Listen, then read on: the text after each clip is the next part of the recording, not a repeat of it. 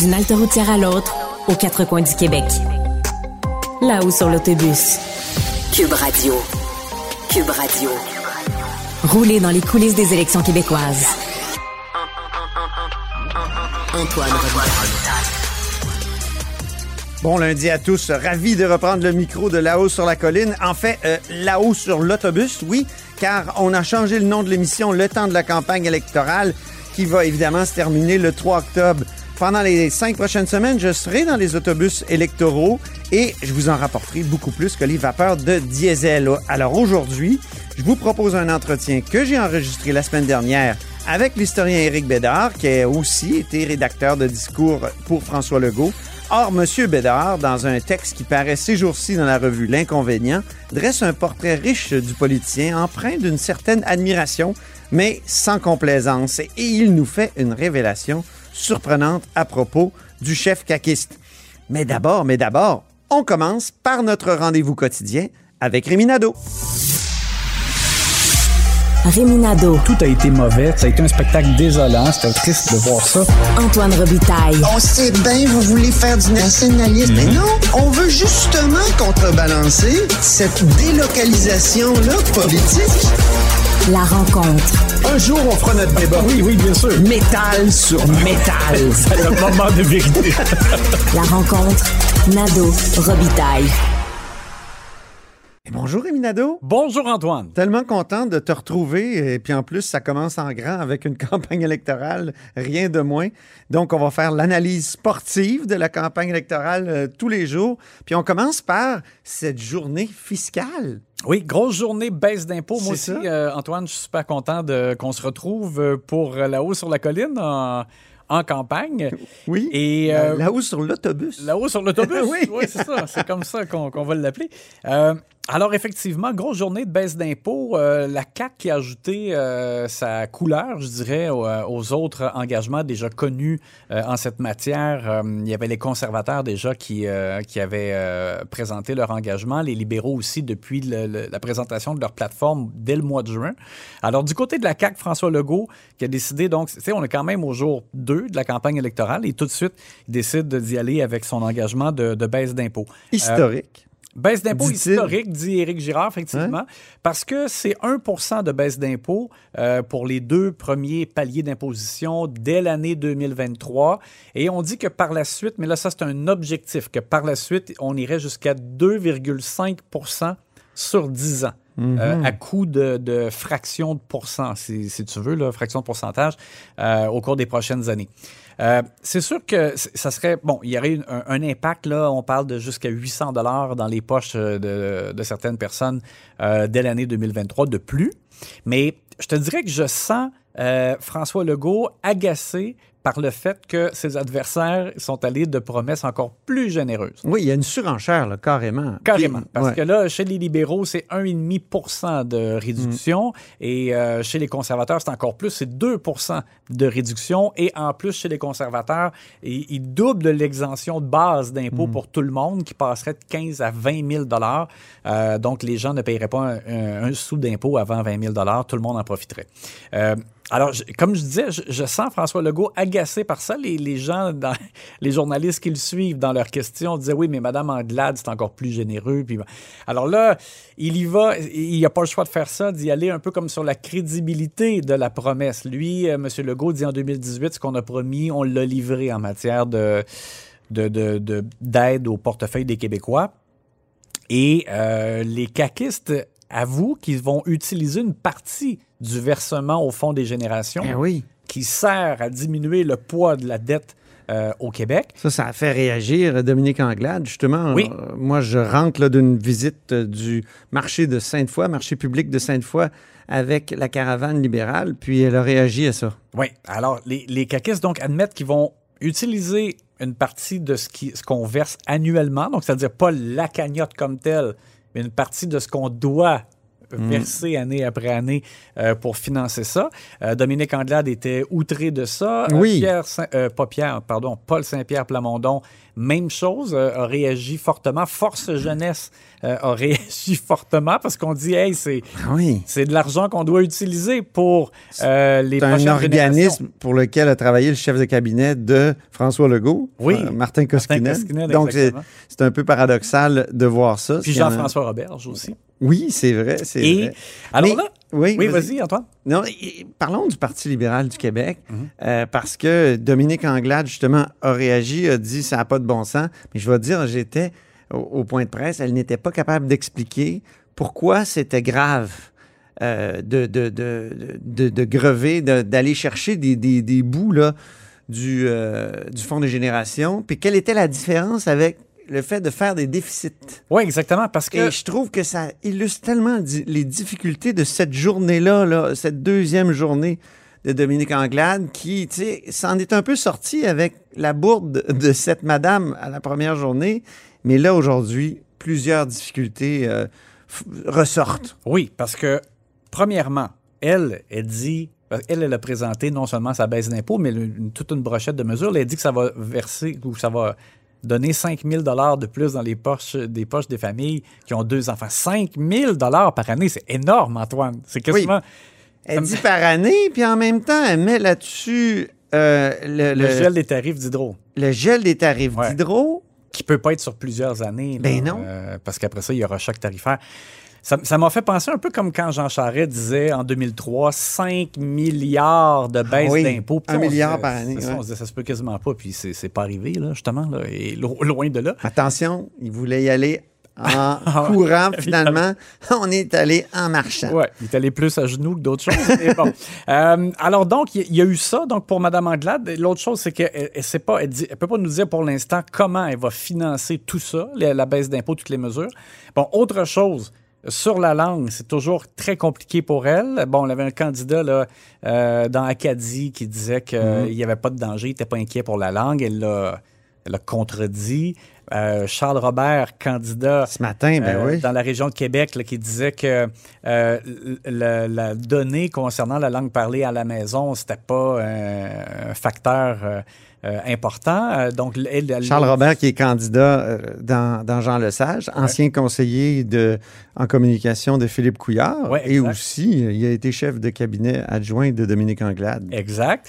Et puis, Quand on y a demandé des détails sur l'annonce du jour, Mhm. Tu sais ce qu'il nous a dit? Ah, ça, vous parlerez à, à la chef. Ouais. Donc, il était à côté de la chef pour faire une annonce. Puis il a carrément dit, pour les détails de l'annonce, je vais laisser le bureau de la chef répondre. Mhm. Hey! Ça n'avait pas l'air d'une grande maîtrise du dossier. Il dit quand il va venir le temps de l'expliquer aux électeurs, ben n'ayez crainte, je vais avoir une connaissance exhaustive de l'affaire. Ouais. Oui, mais là, c'était ce matin, c'était l'annonce. Ouais. En tout cas, Et en plus, parce que là, pour, pour en rajouter encore plus, malheureusement, pour Mme Anglade, un candidat, de- déjà dans la région de Québec, ils, ils sont incapables de trouver des candidats. Ils en ont perdu une, euh, Mme Trudel, euh, Oui. qu'ils ont euh, renvoyée. Et puis là, euh, François Beaulé, qui retire sa candidature. Dans Vanier. Vanier, c'est ça. euh, pour des raisons professionnelles et personnelles, là, dans le fond, euh, une question là, de, de rémunération.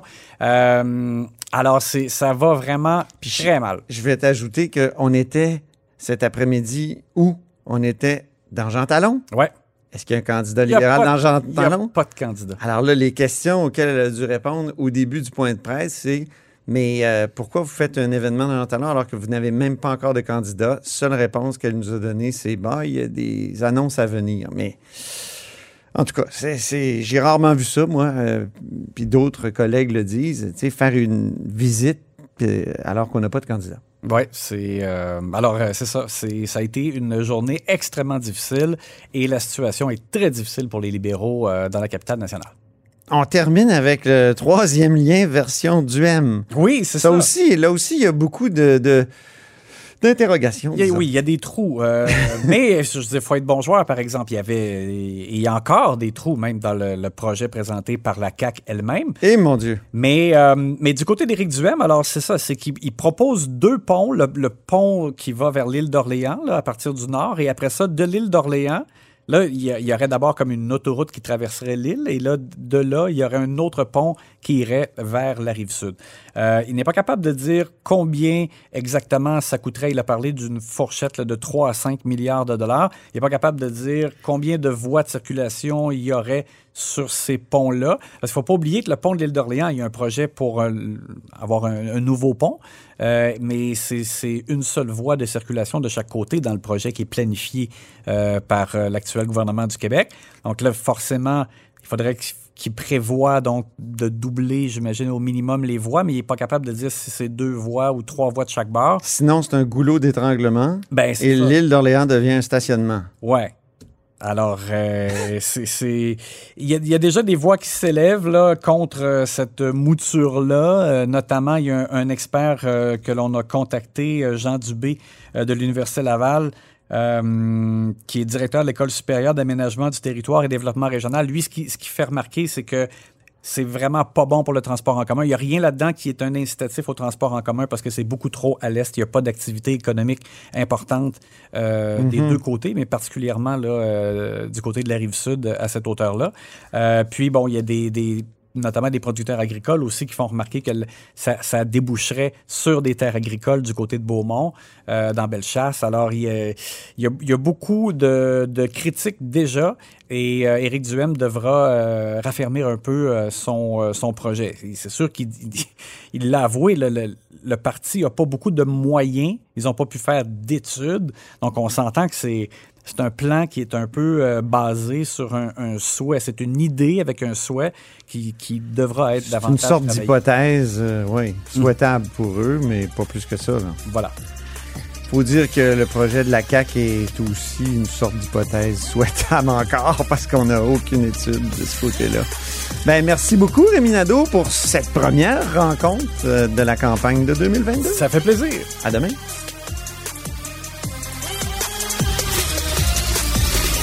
Antoine Robitaille. Tout ce que vous venez d'entendre est déjà disponible sur l'application Cube ou en ligne au cube.ca.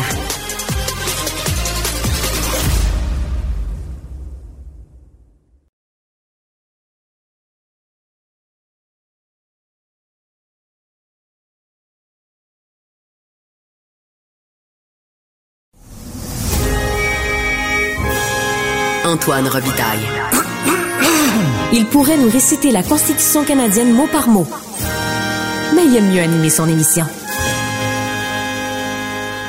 Un ancien rédacteur de discours de François Legault, devenu historien célèbre du Québec et au Québec, Éric Bédard, dresse le portrait étoffé de François Legault dans la dernière livraison de la revue L'Inconvénient et à la veille de la campagne électorale où ce politicien vogue vers une réélection presque assurée. C'est un texte farouchement intéressant et qui tombe à point nommé. Éric Bédard est au bout du fil. Bonjour Éric. Oui, bonjour Antoine. Commençons par la révélation de ton texte, Éric. Comme ça, à la veille de fonder la CAQ, euh, ça devait être en 2010. François Legault a affirmé qu'il a songé vraiment à devenir chef du Parti libéral du Québec? Ben oui, euh, alors il m'avait euh, il m'avait m'avait invité chez lui. J'ignorais totalement qu'il qu'il avait ça en tête. On s'était pas vu beaucoup avant, avant qu'il m'invite en 2010 pour parler. On, s'était parlé quelques fois au téléphone et tout ça, mais je savais pas euh, ce qui se tramait. Et là, il me, il me dit une première, on s'est vu deux fois à ce moment-là. Une première fois, il me dit, euh, voilà, il m'annonce son projet, et puis il veut que je me joigne à, lui avec son équipe et tout ça, et qu'il m'annonce son projet de fonder un parti nationaliste euh, et euh, mais non souverainiste, puis lever l'hypothèque référendaire. Et moi, je suis complètement pris de court. Je m'attendais pas à ce qu'il veuille fonder un nouveau parti. donc je lui demande de, parce qu'il avait quitté le Parti québécois en 2009, oui, hein, c'est ça? 2009, je pense, oui. J'avais pas beaucoup aimé son texte de départ. Il semblait blâmer les Québécois, mais bon, euh, j'avais pas du tout été mêlé à la rédaction de son texte de départ. Euh, et donc, il quitte. Euh, et là, il m'annonce ça. Fait que là, je dis, je vais réfléchir à tout ça. J'étais pris de court. Euh, et là, je reviens et je lui dis, euh, premièrement, pourquoi pas, pas présenter une plateforme, à ce, programme-là, mais à l'intérieur du Parti québécois? Pourquoi, pourquoi pas vous présenter comme chef du Parti québécois avec une promesse de ne pas tenir le référendum? Ça s'est déjà fait. En 81, il n'y avait pas de référendum au menu. Le Parti québécois avait bien performé, son meilleur score de l'histoire d'ailleurs. Mmh. Et, euh, et j'ai dit, premièrement, puis deuxièmement, à ce compte-là, pourquoi tout simplement pas vous présenter à la tête du Parti euh, libéral, qui a déjà été un parti nationaliste? Mais là, j'allais un peu à la pêche, je pensais pas, je pensais qu'il poufferait de rire. et là, il m'a dit non, euh, il dit, j'y ai pensé, mais il dit, la marque libérale est plus bonne, et je pense qu'il faut vraiment quelque chose de nouveau. Alors là, qu'il ait envisagé de, de, de, de se présenter euh, à la tête du Parti libéral, ça m'a évidemment énormément étonné. Et là, j'ai compris qu'à ce moment-là, nos, nos routes se séparaient définitivement. Oui. Ça t'a déçu? Ben, déçu, ça m'a surpris. Ça m'a énormément surpris. En même temps, avec le recul, euh, c'est un homme qui n'arrête pas de dire qu'il est pragmatique. Alors peut-être que de façon très pragmatique, en, homme d'affaires, euh, qui, qui, lance une nouvelle, qui veut lancer quelque chose. Il a évalué toutes les hypothèses, euh, notamment celle-là. Alors c'est peut-être non, c'est peut-être pas si surprenant qu'il a après coup quand on y pense, mais c'est ça. C'est un homme pragmatique. Donc c'était pas juste se présenter, c'est pour devenir chef. Ben, c'est ça que je lui ai demandé. Je lui ai dit à ce, à ce compte-là, pourquoi pas se présenter comme chef? C'est ça. Et il m'a dit, il m'a dit, j'y ai pensé, mais je pense que la marque libérale n'est plus bonne. Donc là aussi, une, réponse d'un homme d'affaires, d'un entrepreneur. La marque est plus bonne. Donc, euh, du marketing, finalement. Et euh, donc, voilà, il m'a pas dit, euh, c'est impossible, les idées, il m'a pas, il, il a dit non. Alors voilà. Donc, à ce moment-là, je dis bon, ben bonne chance. Et j'étais un peu sous, sous, le choc, un peu surpris. J'ai souhaité bonne chance. Et depuis ce temps-là, ben, on n'a jamais eu de, de, contact. Il a poursuivi, il a développé et, avec les résultats qu'on connaît. Dans le texte de l'inconvénient, Eric, euh, tu racontes ton expérience. Une expérience qui t'a pas mal déplu. Mais il faut dire, il faut dire, quand tu parles de François Legault dans cette, euh, dans ce texte-là, euh, c'est pas un pamphlet, là. Non, c'est pas du tout euh, un portrait à charge. Hein. Je voudrais pas que les gens pensent que je, règle mes comptes. pas du tout. Au contraire, j'ai beaucoup de beaucoup de respect. Euh, j'ai été très. Euh, ça a été une expérience qui a duré trois ans. Été rédacteur de discours, mais pas à temps plein. Je, je précise. Je faisais mon doctorat. Et à côté de mon doctorat, ben, j'écrivais pour lui des discours, des discours, je dirais, de politique générale mais ça m'a permis de, comprendre comment il pensait, comment il voyait les choses. J'avais beaucoup de points en commun. Il y avait beaucoup de choses qui me plaisaient beaucoup à ce moment-là. Il mm-hmm. était très euh, préoccupé par l'équité entre les générations. Il était ministre de la, de la jeunesse et de l'éducation et de la jeunesse. Et donc, euh, il était très critique là, de cette tendance de l'État québécois à tout mettre l'argent en santé. Oui. Il voyait ça venir, il, craignait le, il disait avec le vieillissement de la population, ça, ça risque d'être encore pire.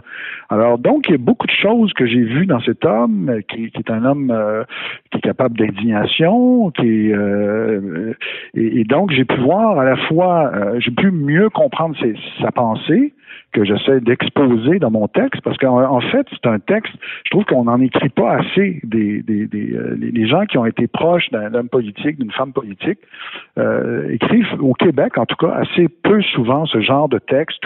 Après, avec le recul, là, ça fait 20 ans. Là, alors, je pense que le devoir de réserve, là, c'est, fait 20 ans de ça. Mais en même temps, comme je tiens un journal, je suis allé, je allé lire dans mon journal ce que j'écrivais à ce moment-là sur euh, ce qui m'inspirait, puis comment ça se passait. Et puis, euh, je voulais, euh, dans le fond, un peu faire comprendre, donner des clés de lecture au public euh, sur comment comment pense François Legault, comment il voit les choses, et, et aussi certains traits de sa personnalité, peut-être, oui. C'est pas un homme de droite, tu l'exposes assez clairement. Non, non, pas du tout, pas du tout. C'est ça, ceux qui pensaient qu'en absorbant la DQ, euh, il, avait, euh, il allait devenir un, un néolibéral. Euh, on pensait, on, craignait ça en 2018. Certains craignaient, mais pas du tout. C'est un, un, un homme qui adhère complètement, je dirais, aux idéaux de la révolution tranquille, partage de la richesse, au rôle de l'État, hein, autant dans le secteur social qu'économique. Il y croit, mais tout ce qu'il croit, ce qu'il croit en même temps, c'est que c'est mal, c'est mal géré, qu'il faut euh, il faut améliorer la gestion. C'est, il vient de là, il vient il vient de là. C'est un homme d'affaires, c'est un mmh. homme euh, de résultats.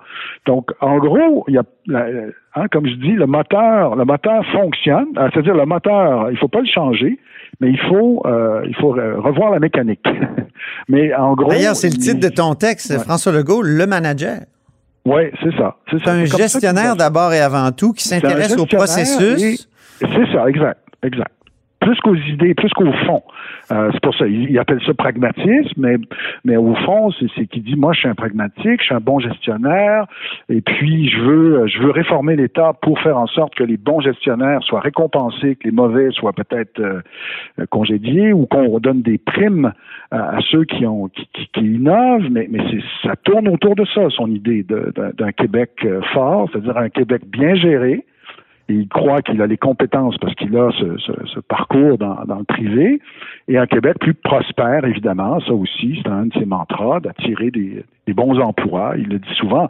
Mais, mais, mais au niveau, disons, euh, des orientations idéologiques, c'est pas quelque chose qui l'intéresse beaucoup. Euh, c'est vraiment, c'est les processus qui l'intéressent. Et en ça, c'est un manager, un gestionnaire, ouais.